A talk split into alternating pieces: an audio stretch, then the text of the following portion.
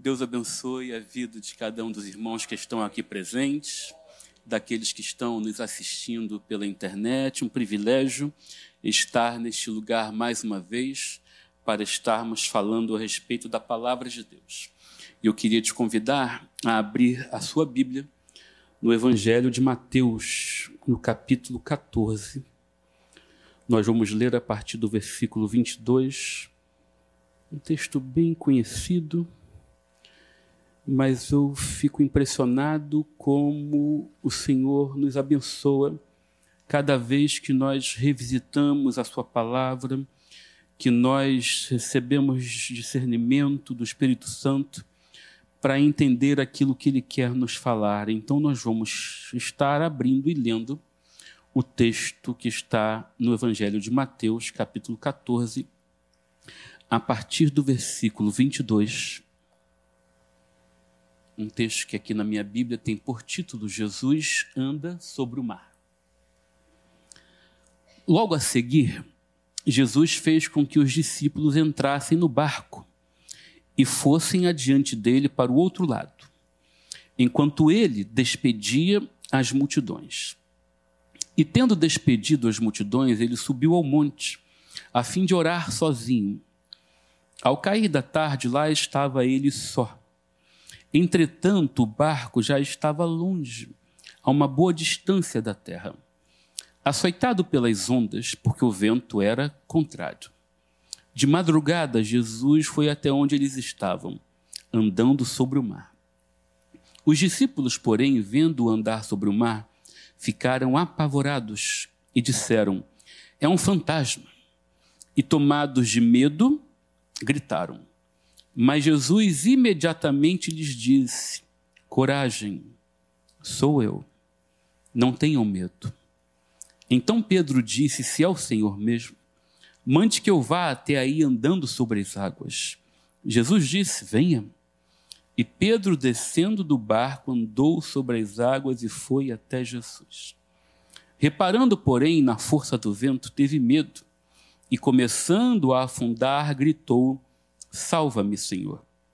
E prontamente, Jesus, estendendo a mão, o segurou e disse: Homem de pequena fé, por que você duvidou? Subindo ambos para o barco, o vento cessou. E os que estavam no barco adoraram, dizendo: Verdadeiramente o Senhor é filho de Deus.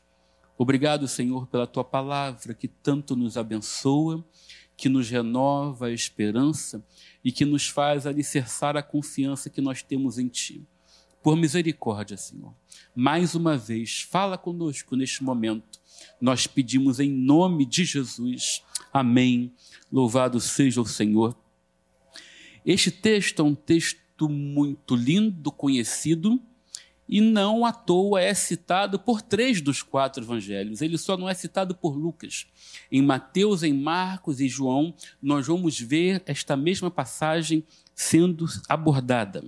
E este evento em que Jesus acalma a tempestade e anda sobre o mar acontece exatamente após a realização de um grande milagre.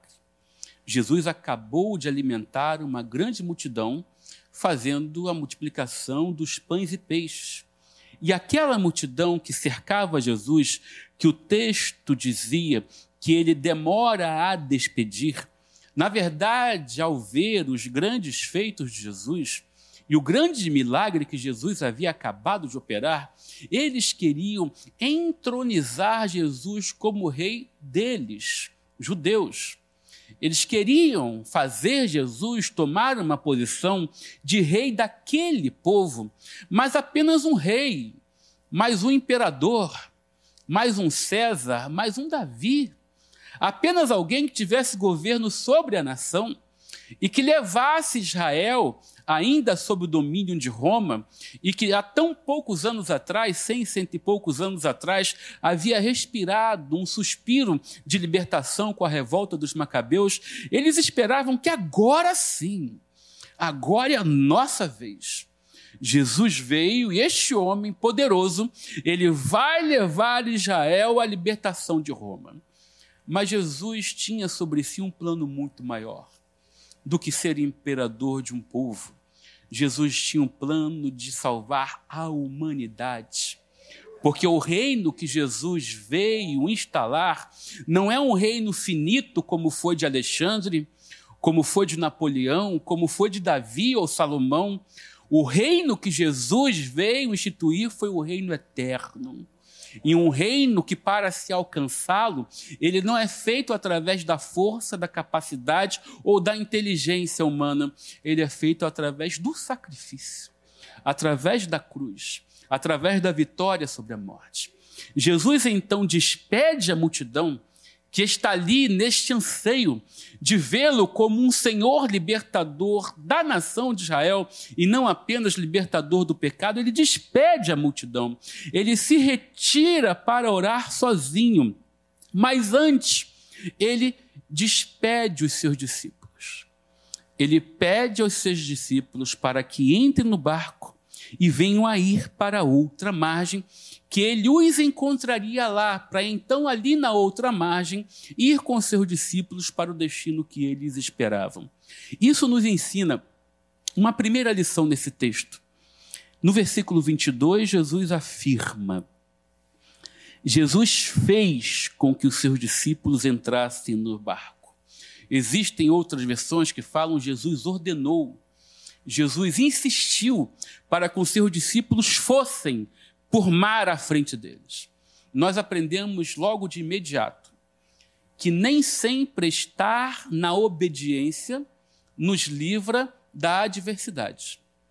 Porque aqueles discípulos, eles estavam completamente cumprindo aquilo que Jesus pessoalmente havia ordenado para eles. Mas mesmo ao cumprir aquilo que Jesus está ordenando, aquilo que Jesus está dizendo, aquilo que Jesus está insistindo que façamos, isto não irá automaticamente nos livrar das tempestades do caminho. Isto é o contrário do só vitória. Isso é o contrário do glória a Deus, aleluia. Em qualquer circunstância você vai vencer, você vai não vai ter doença, não vai ter câncer, não vai ter luto. Isto é o contrário de um imaginário tão equivocado de que a presença de Jesus em nossas vidas, ela vai nos livrar de circunstâncias adversas de forma que daqui para frente é só vitória, não tem mais problema. Esses discípulos estavam em plena obediência. E cá para nós, se em plena obediência tem tempestade, o que, que não tem na desobediência? A obediência não nos livra das provações. Se a gente andar mais um pouco e compreender o tempo em que separa os discípulos quando eles partem da margem, até o tempo em que Jesus chega ao encontro deles, nós vamos ver que eles saíram ao final da tarde, tendo despedido as multidões, versículo 23. Ele subiu ao monte a fim de orar sozinho. Ao cair da tarde, lá estava ele só. Despediu a multidão, ele está só. 24. Entretanto, o barco já estava longe, a uma boa distância da terra, açoitado pelas ondas, porque o vento era contrário. E o 25 começa com a seguinte palavra: de madrugada. Possivelmente esses discípulos começaram a enfrentar o vento contrário, o mar revolto, no início da noite. Até o tempo em que Jesus vai ao encontro deles em alta madrugada, por volta de três, quatro horas da madrugada, algumas horas já se passaram. Seis horas, oito horas, até que Jesus, andando por sobre o mar, chega ao encontro desses homens. Para esses homens, meus irmãos, o tempo demorou mais. Uma outra coisa que esse texto nos ensina é que o mesmo tempo, às vezes, para nós parece diferente. O tempo para esses discípulos que estão enfrentando o vento contrário, o mar revolto, é diferente do tempo que aqueles que voltaram para suas casas para dormir. Eu não sei se você aqui dorme bem, se você é aquele que deita e quando vira para o lado já apagou. Glória a Deus se você for um desses. Para quem deita, meus irmãos, e apaga e dorme aquele sono nos braços do Senhor, o tempo voa. Porque quando você vê, já tem um barulho, tem um relógio para te despertar. Mas para quem está aqui no meio do mar, lutando contra as ondas, essas seis, oito horas é uma eternidade. Para quem está tocando a vida num tempo favorável, em que tudo vai bem, o tempo é um. Mas para quem acabou de receber a notícia de um câncer, o tempo é outro. É o mesmo mês, são 30 dias. Para quem está em mar de brigadeiro, mas para quem acabou de receber a notícia do câncer, por exemplo, entre tantas outras crises, os primeiros 30 dias, nossa, como eles demoram para passar. Porque o peso dos dias é maior. É o mesmo tempo. São oito horas. Mas para quem está dormindo, esse tempo voa. Para quem está na tempestade, o fim não chega. O mesmo tempo pode parecer diferente para cada um de nós, porque as circunstâncias podem fazer com que os dias passem mais rápido ou com que eles demorem e pesem como se fosse uma eternidade. Andando ainda nesse texto, no versículo 24, nós vamos aprender algumas lições quando Pedro, então, questiona a respeito de Jesus. Existem crises em que não temos, antes disso, existem crises em que nós não temos qualquer controle sobre elas. O versículo 24, a parte B dele, afirma que eles estavam açoitados pelas ondas porque o vento era contrário. Aqueles homens conheciam aquele mar, meus irmãos. Eles já tinham, inclusive, enfrentado uma tempestade alguns capítulos antes no livro de Mateus. Só que nessa, Jesus estava no barco dormindo. Aqui não, Jesus ficou lá na margem.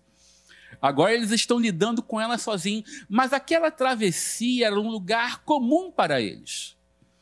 Eles conheciam o mar, eles conheciam o barco e eles conheciam a técnica.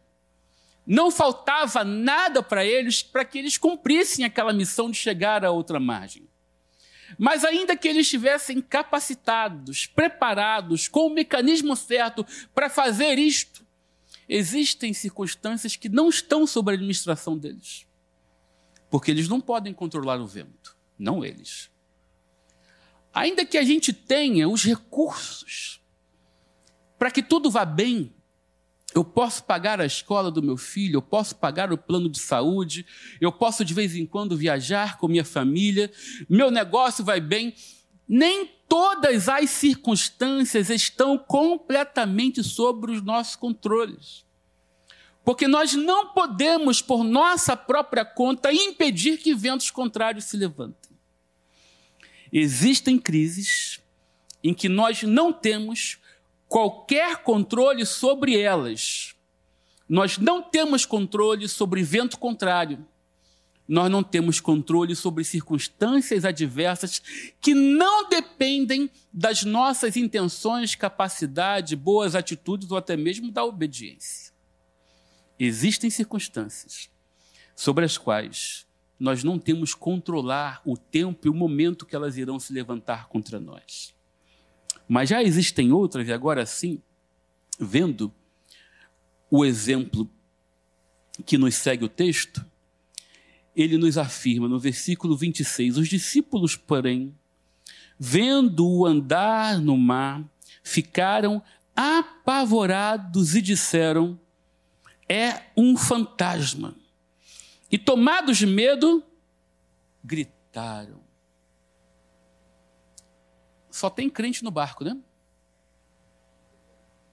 E crente discípulo de Jesus, seguidor de Jesus. Não havia ninguém mais próximo naquele meio do que aqueles homens. Porque a multidão Jesus ensina, cura, mas com aqueles homens ele come, ele caminha, ele viaja. E aqueles homens, meus irmãos, ao ver a crise, E ao ver Jesus se aproximando, eles gritam: Ah! É um fantasma! E gritam apavorados. Sabe o que, que eles me ensinam, meus irmãos? É que às vezes, no meio da tempestade, Jesus já está agindo, mas nós não estamos vendo. Jesus estava indo ao encontro deles. E quando Jesus vem ao nosso encontro, ele vem para resolver. Mas às vezes o mar é tão agitado que a gente não consegue ver que no meio daquilo tudo Deus já está fazendo. Ele já está saindo, mas como nós temos uma visão tão limitada das circunstâncias e às vezes as crises elas nos trazem tanta falta de fé, tanta falta de visão, e não se condene por isso, porque olha só, quem está aqui são os discípulos, meus irmãos. Quem está aqui gritando é um fantasma. Eu acho que depois, numa manhã seguinte, num café seguinte, eles ficaram olhando um para o outro e que vergonha. Jesus está chegando, andando sobre o mar, e a gente, igual criança no quarto escuro, com medo, gritando: é um fantasma, é um fantasma. Meus irmãos, isso aqui não é uma história de ficção, nem uma parábola. Isto aqui é algo que aconteceu pessoalmente na vida daqueles homens. Jesus estava indo ao encontro deles, e ao invés de reconhecer que era o Mestre, que era o Salvador, que era o Redentor, eles achavam ser exatamente o problema piorando, o problema aumentando. Muitas vezes, Jesus está agindo, mas nós não o reconhecemos. Às vezes isso acontece por causa de circunstâncias como relata o salmista no Salmo de número 42, versículo 7, em que ele diz assim: Ouço o tumulto do mar revolto enquanto suas ondas e correntezas passam sobre mim. Eu não sei quem aqui conhece o mar do Rio de Janeiro. Não sei se tinha alguém aqui agora na praia quando viu aquela onda do nada e saiu arrastando todo mundo, arrastando literalmente. Mas se você é nascido e criado no Rio de Janeiro, muito possivelmente você já levou um negócio que se chama de caixote que quando você está na onda, crente, crente que está ali dominando numa boa e ela vem de paf. Você tem controle quando isso acontece? Nenhum, meus irmãos. E dá medo. Olha o que, que o salmista está dizendo. Ouço o tumulto, o tumulto do mar revolto enquanto suas ondas e correntezas passam sobre mim. Nós não temos controle quando isso acontece. E quando a gente não tem controle sobre a circunstância, corre o risco de Jesus estar aqui, aí, agindo, e você não estar conseguindo enxergar. Ainda continuando no texto, as lições que eles nos, nos falam, nós também aprendemos que existem crises que nós mesmos é que provocamos. Porque olha o que Pedro diz quando Jesus se apresenta para eles, depois deles acharem que se tratava de um fantasma. Se é o Senhor mesmo, mande que eu vá até aí andando sobre as águas.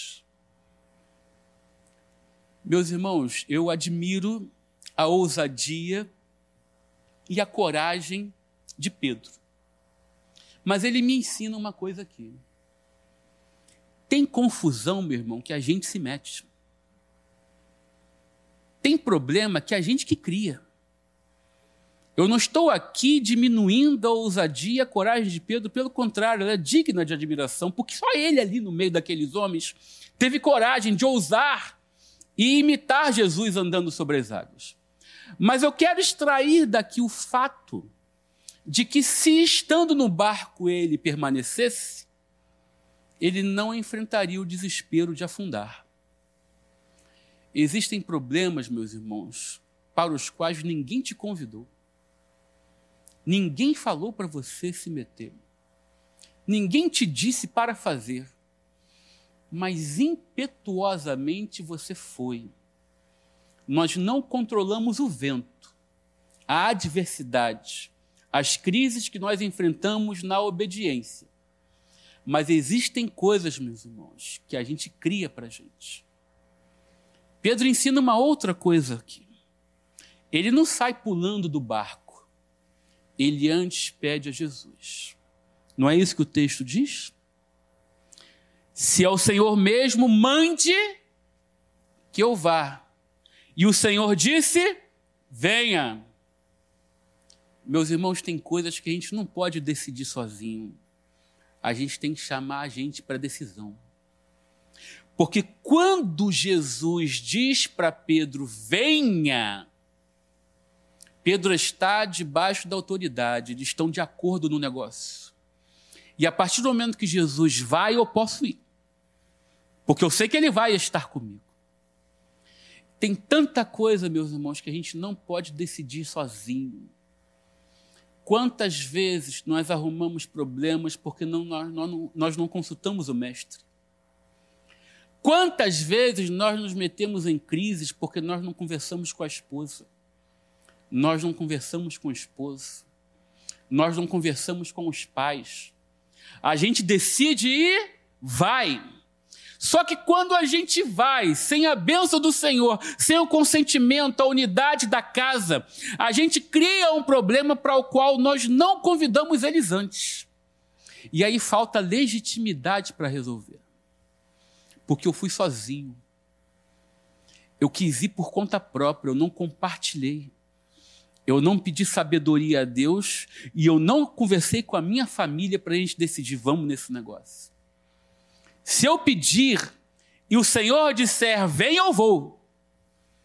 Mas se eu for por conta própria, meus irmãos, eu vou estar correndo perigos desnecessários. E eu vou estar criando problemas dentro da minha casa que a minha família não precisaria enfrentar se eu tivesse convidado antes para a decisão, se eu tivesse consultado o Senhor antes. O Senhor afirma: vem, e quando o Senhor afirma vem, ele está bancando a situação. Notem que no versículo 29, Pedro, descendo do barco, andou sobre as águas e foi até Jesus. Já era uma situação completamente sobrenatural, fora do comum, Jesus andar por sobre as águas. Mas prestem atenção, Jesus desce, Pedro desce do barco e anda sobre as águas, meus irmãos. Isto faz me lembrar de Jesus afirmando que, se crermos, nós podemos fazer milagres maiores que o dele.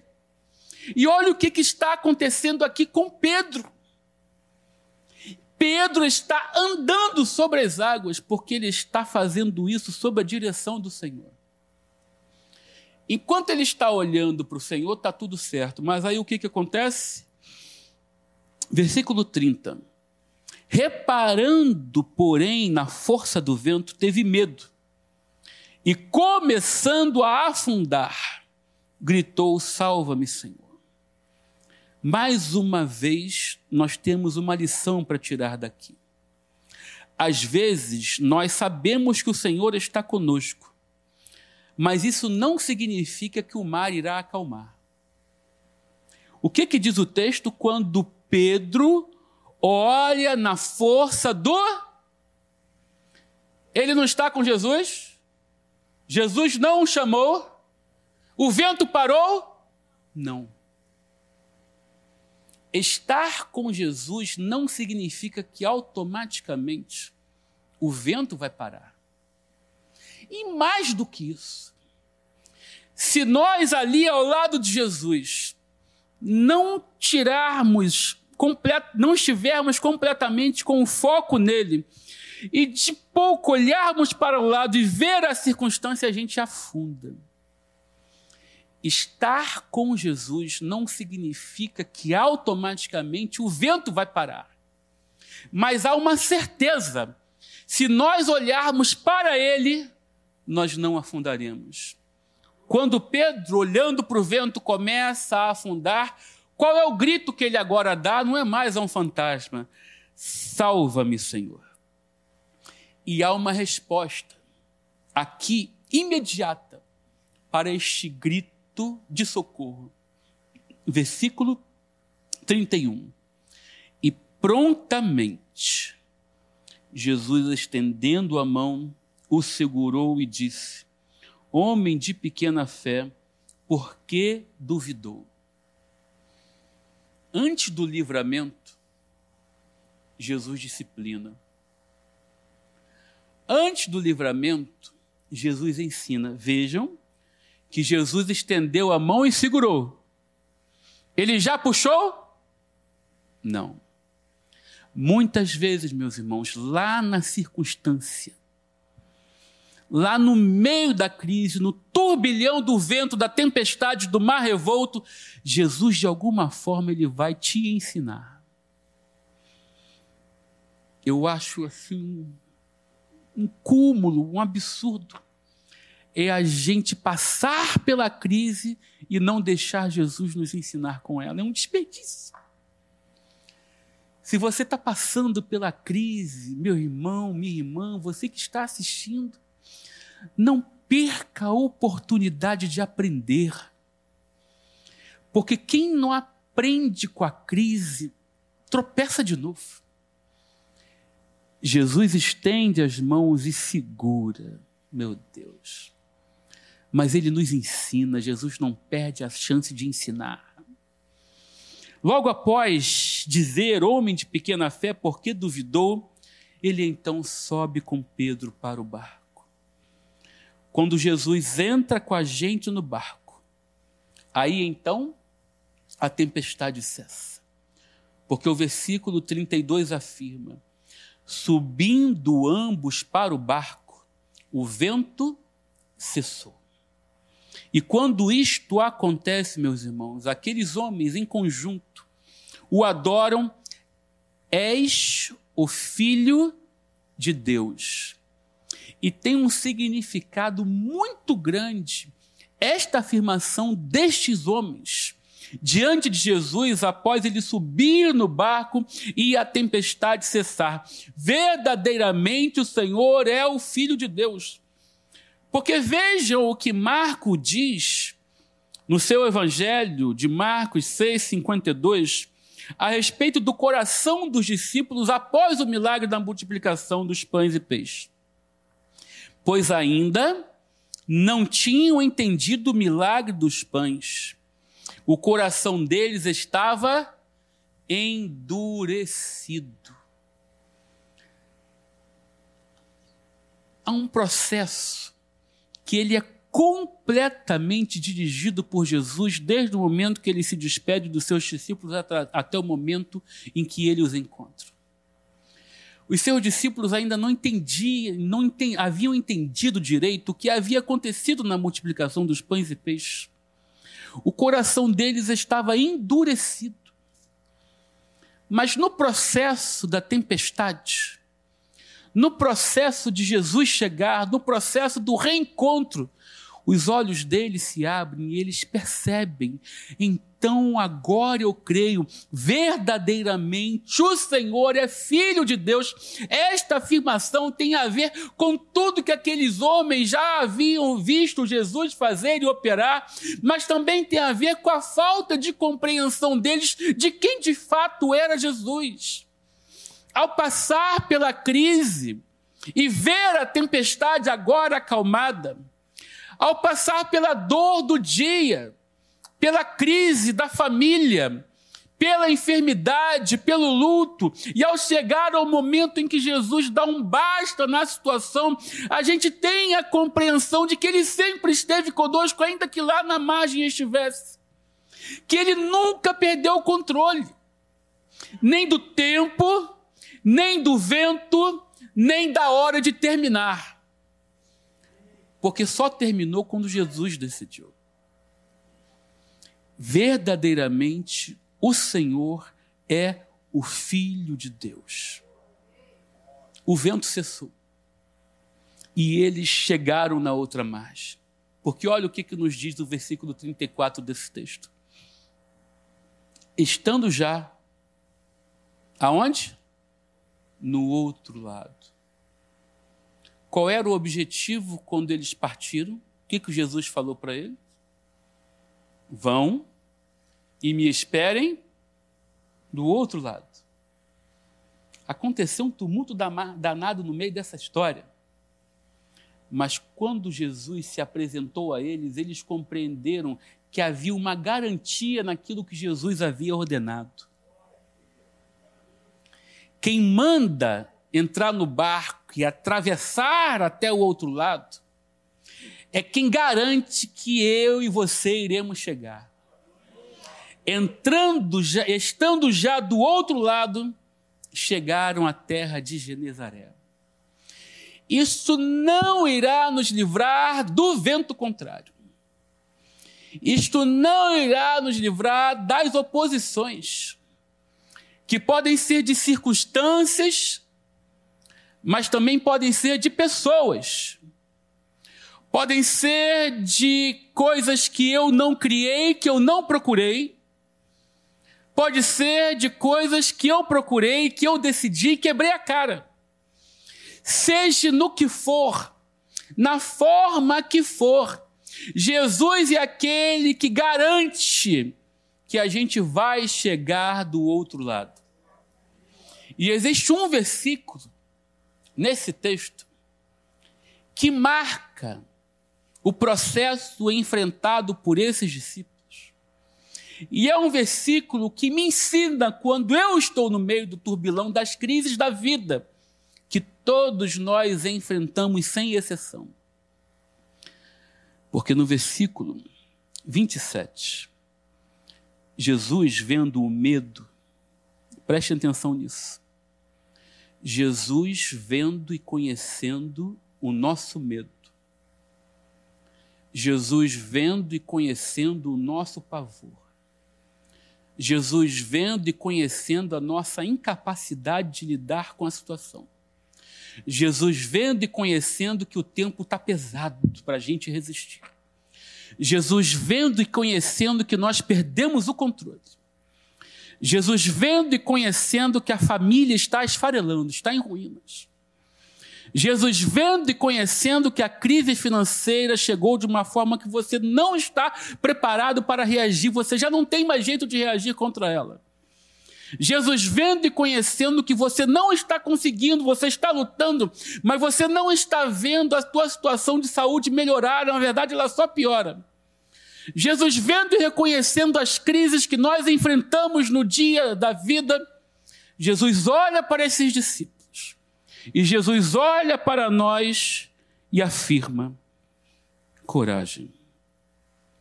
Sou eu? Não tenham medo. Toda vez que eu ouço o pastor Paulo cantar este hino, eu sou um cara de sorte porque eu sempre que eu vou em um lugar em que ele vai pregar, eu tenho a graça dele escolher esse hino para cantar. Coragem, sou eu. Isso muda tudo, meus irmãos. A tempestade não cessou quando Jesus falou para os seus discípulos terem coragem. Mas quando ele fala para mim e para você ter coragem que ele chegou, é porque ele está assumindo o controle desse barco. E quando Jesus assume o controle deste barco, ele está garantindo para mim e para você: você vai chegar a outra margem. Você vai vencer esta crise. Você vai ultrapassar a tempestade. Entendam não há como ter controle sobre essa circunstância que os discípulos estão enfrentando neste momento. E muitas vezes, meus irmãos, nós não temos o menor controle sobre a crise, a angústia e a dor que nós estamos enfrentando. E tantas vezes o medo faz a gente se confrontar com a Será que eu estou tendo falta de fé? Será que eu estou vacilando? Às vezes o filho se foi, você perdeu o controle sobre a vida do teu filho e você fica se perguntando em que etapa do processo eu errei. Em que momento eu falhei, em que, em que hora foi em que eu deixei de ser um bom pai, em que eu deixei de ser uma boa mãe, em que na verdade você não fez nada para que seu filho tenha tomado as escolhas que ele tomou, ele tomou porque ele quis. Mas às vezes a culpa, junto com a crise, vem alguém chamado de acusador para te dizer que você é culpado pela tempestade, para te dizer que você é responsável pelo processo. Quando, na verdade, muitas vezes você não tem nenhuma participação na crise que você está enfrentando, mas eu quero te dizer mais. Eu quero te dizer que se a circunstância que você está enfrentando, seja porque ao invés de você esperar no barco, você se lançou no mar, ele ainda está aqui para estender a mão e te salvar. Porque ele é misericordioso. Nós temos os nossos processos e nós não acertamos sempre. Mas Jesus é aquele que, ao invés de nos confrontar com o espelho e dizer, está vendo? Ele é aquele pronto para estender as mãos e dizer: Vem. Eu queria orar com você. Queria que você se colocasse de pé. Porque hoje, aqui, neste lugar, Jesus continua sendo aquele que diz: coragem, sou eu.